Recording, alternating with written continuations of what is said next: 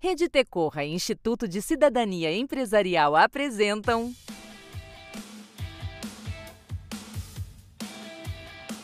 PQPs Perguntas e questionamentos sobre projetos socioambientais.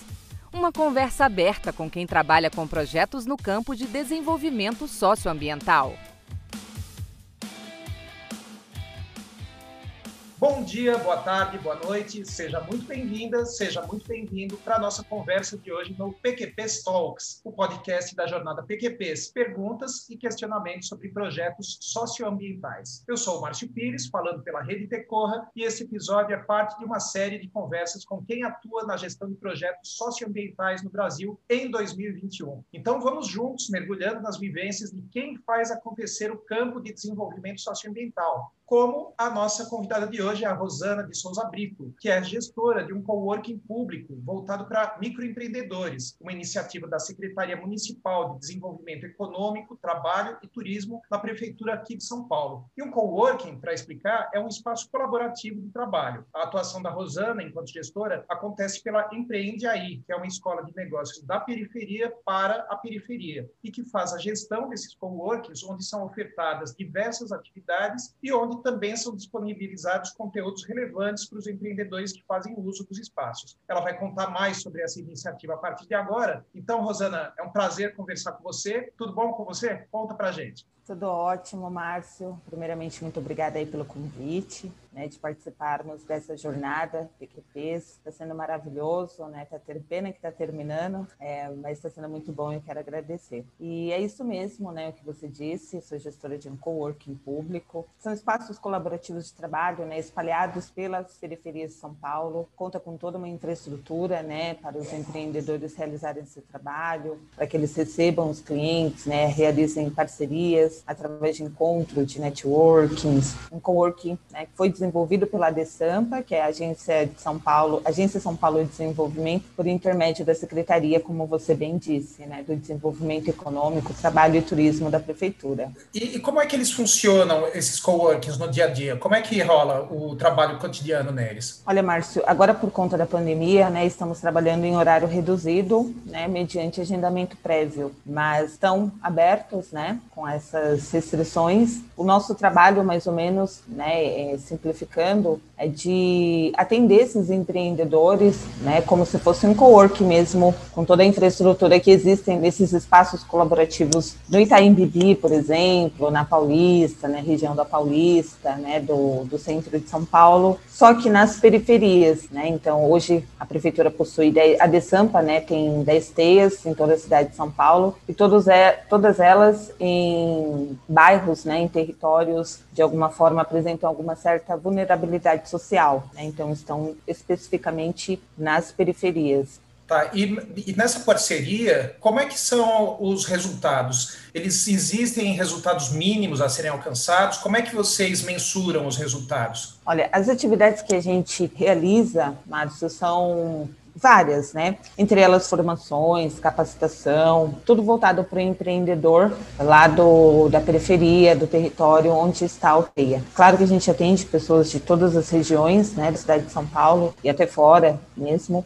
E os resultados que a gente mensura, né, nessas atividades são participação né, deles, conteúdo que a gente apresenta, acompanhamento né, também no, no desenvolvimento do seu projeto, do seu negócio, tem muita gente que tem apenas uma ideia, né, e quer desenvolver, quer começar a empreender de verdade, mas ainda não tem o know-how, a expertise. Então, essas atividades são para a gente cria, né, elabora esse, esse, tipo de atividades e a gente mensura os resultados, né, a partir de dados e ferramentas simples, né, que a gente possui, como Google, Forms, né, e outras, que é mais fácil, de fácil acesso, né, e a maioria pode acessá-las. Mas é mais ou menos isso, né, quantidade de pessoas que circulam, quantidade de participantes e tudo mais. E, e qual que é o seu papel enquanto gestora do coworking? Como que é a sua atuação pessoal? É, articulação de rede, principalmente, rede entre os empreendedores, entre as lideranças né, populares dessas regiões, mapeamento da própria comunidade, além disso, toda do coworking, né? Eu também sou gestora de comunidade, então é, essas lideranças atuando, promovendo essas conexões entre setores públicos, privados, parcerias entre eles, né? Desenvolvimento de atividades de formação, facilitação entre eles, né? Tudo a nossa preocupação também em traduzir tudo isso, toda essa formação, uma linguagem acessível para esses empreendedores, né? Fazer a ponte, a ligação das necessidades deles com as políticas públicas né, envolvidas, trazer melhoria para os negócios deles, para o empreendimento, né, seja ele de produto ou de serviço, né, e outras atividades de gestão também né, dentro do espaço. E aí você já falou um pouco aí do seu papel como articulação de rede, né, além da gestão propriamente dita do espaço, muito da articulação que acontece numa situação como essa, num tipo de projeto como esse. Então, conta para a gente um pouquinho também sobre como que é esse relacionamento que é construído com os empreendedores que vocês atendem.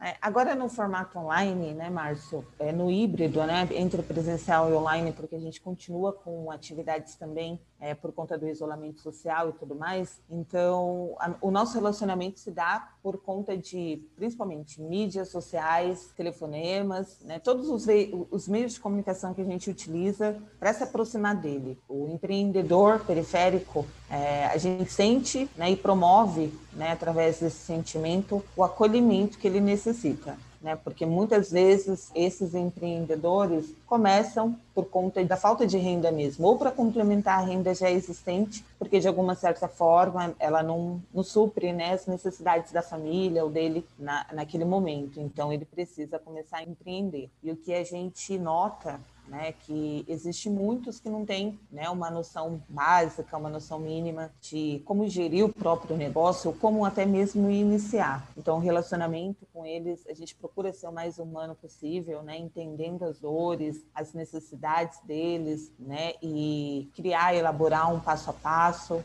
né, desde o início, desde o autoconhecimento principalmente, né, para que ele possa desenvolver o negócio dele desde o início da ideia, né, até o produto final, até o serviço, né, que ele pretende trabalhar, promover e vender, né? Certo. E neste episódio do PQP Talks, né, esse podcast que faz parte da jornada PQPs, a nossa conversa de hoje é com a Rosana Brito, da Empreende Aí, e como um dos encontros da jornada fala bastante sobre MIAL, que é a sigla em inglês para monitoramento, avaliação, accountability e aprendizado, eu queria escutar de você, Rosana, um pouquinho mais sobre essas questões de mensuração que aparecem no trabalho da Empreende Aí. Você falou no material que vocês enviaram para a gente sobre a frustração de, às vezes, não saber se o conteúdo, as formações, as atividades desenvolvidas impactam o negócio dos empreendedores de forma positiva. E você também mencionou que a maior dificuldade é coletar dados, mensurar a efetividade das atividades em todos os negócios. Como é que isso se relaciona com os resultados esperados da parceria que você citou antes? E quais indicadores vocês já mensuram? Você já falou um pouquinho disso, né? Mas eu queria aprofundar um pouquinho mais agora. Certo. A Empreende aí, né, que faz a gestão do coworking que eu, que eu giro, né, que eu faço a gestão, perdão, que é o TEIA Butantan, a gente tem essa coleta de dados, né, consegue mensurar realmente, de fato, esses dados, principalmente sobre o sucesso do empreendimento, através de como o próprio empreendedor, né, ele está tendo uma rentabilidade através do negócio. Então, basicamente é isso. Porém, né, o principal indicador que nós temos é o número de pessoas impactadas, que, que nós trabalhamos hoje, né, lá no, nos TEI, em todos os TEIs, na verdade, é, o número de pessoas impactadas que a gente tem, né, diretamente pelas formações, então a gente mensura pela quantidade de formações que a gente realiza e dos participantes, os números dos frequentadores, né, dos espaços físicos também nessas atividades. Aí com isso a gente tem uma noção, né, tem dados sobre o que estamos incentivando no empreendedorismo na periferia. Né? Nosso desejo sempre é implementando aos poucos formatos né, diferentes ou até ferramentas novas que possamos mensurar o aumento de renda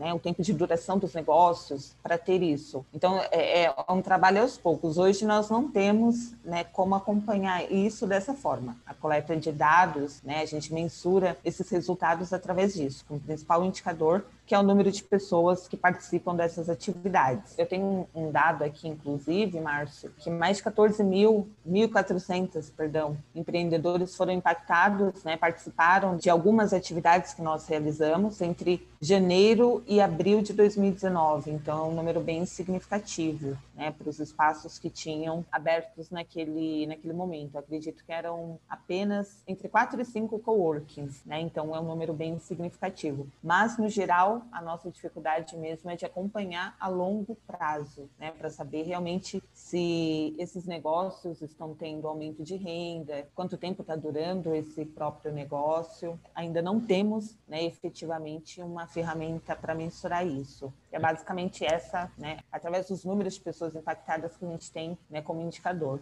nesse momento você está mais é, quantitativa, né? Imagino, e aí depois você parte para o qualitativo.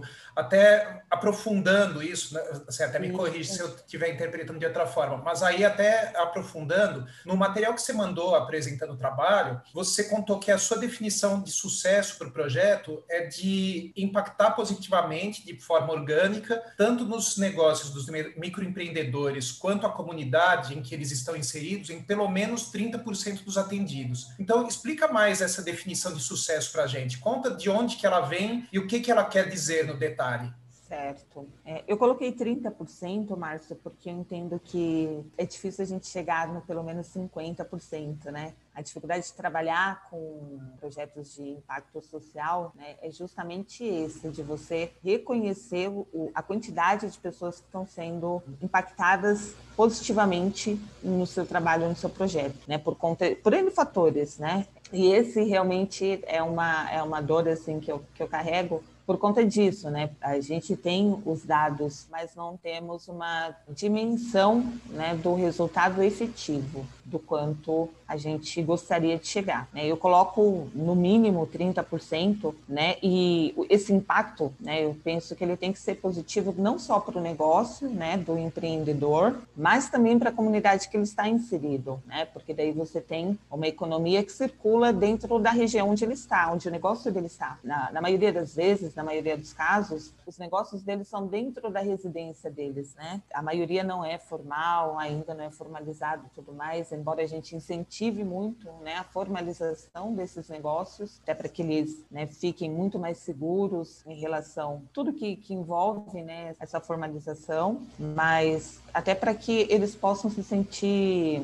mais fortes, né, e até mais empoderados do negócio deles. A gente entende que a maioria desses negócios são dentro da residência, então eu penso que essa forma orgânica, né, de impactar positivamente é quando ele tem uma rentabilidade boa no negócio dele, que ele possa gerar renda, ter a renda dele 100% do negócio e não de não que seja um complemento de renda, e que esse, né, esse lucro que ele tem, né, a partir do negócio dele, ele seja também distribuído na região onde ele está, no território onde ele atua. Até porque existem outros negócios lá também, né, e a gente tenta fazer é, essa formação de rede mesmo, né, dessa teia que a gente fala sobre os empreendedores locais, né, na região e até de outras regiões também, né, de repente se um empreendimento está sendo bem sucedido no lugar onde ele está, né, e de repente ele não tem mais público ali, ele já atingiu né, é, o público dali, ele pode né, buscar outros, outras oportunidades em outros bairros também, desde que ele tenha né, todo o aparato, né, toda a infraestrutura para chegar até lá. E isso a gente oferece dentro das formações, né, da capacitação que a gente elabora e desenvolve ao longo do tempo. Né? É,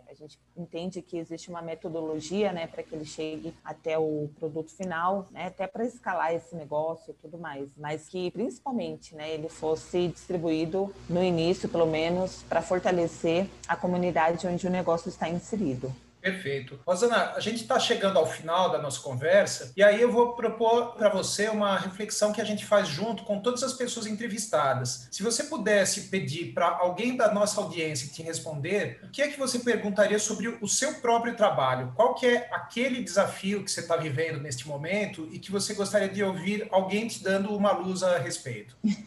Legal. É Eu gostaria de saber mesmo, assim, né, de quem, quem puder ajudar, tá, tá na jornada aqui conosco, né, com a equipe da Empreende aí, exatamente como criar esse círculo, né, de prosperidade na comunidade com o lucro do produto que o empreendedor desenvolve, né, de uma forma efetiva. Como isso poderia acontecer? Essa é pergunta que eu gostaria de deixar. Perfeito. Rosana, muito obrigado por ter trazido esse material e por compartilhar com todo mundo da jornada PQPs o registro do seu trabalho no campo socioambiental brasileiro de 2021. Eu que agradeço, Márcio, agradeço a Rede Tecorra, a jornada PQPs. Mais uma vez, vou dizer aqui que agradeço imensamente a oportunidade de vocês, né, por estar tá ofertando, né, tanto, tanto conhecimento aí para gente, tanta abertura aí de, de ideias, de soluções também, né, para os nossos questionamentos. Joia. E é isso aí. Este episódio do PQP Talks fica por aqui, mas a jornada PQPs, perguntas e questionamentos sobre projetos socioambientais, continua nos nossos outros podcasts deste ciclo. Logo mais, tem mais. Até! Você ouviu PQPs Perguntas e questionamentos sobre projetos socioambientais. Uma conversa aberta com quem trabalha com projetos no campo de desenvolvimento socioambiental. Parceiros operacionais: Alpa e Ponte a Ponte. Apoio financeiro: Instituto de Cidadania Empresarial. Realização: Rede Tecorra. Acesse mais conteúdos sobre a jornada PQPs em www.alpa.com.br/pqps.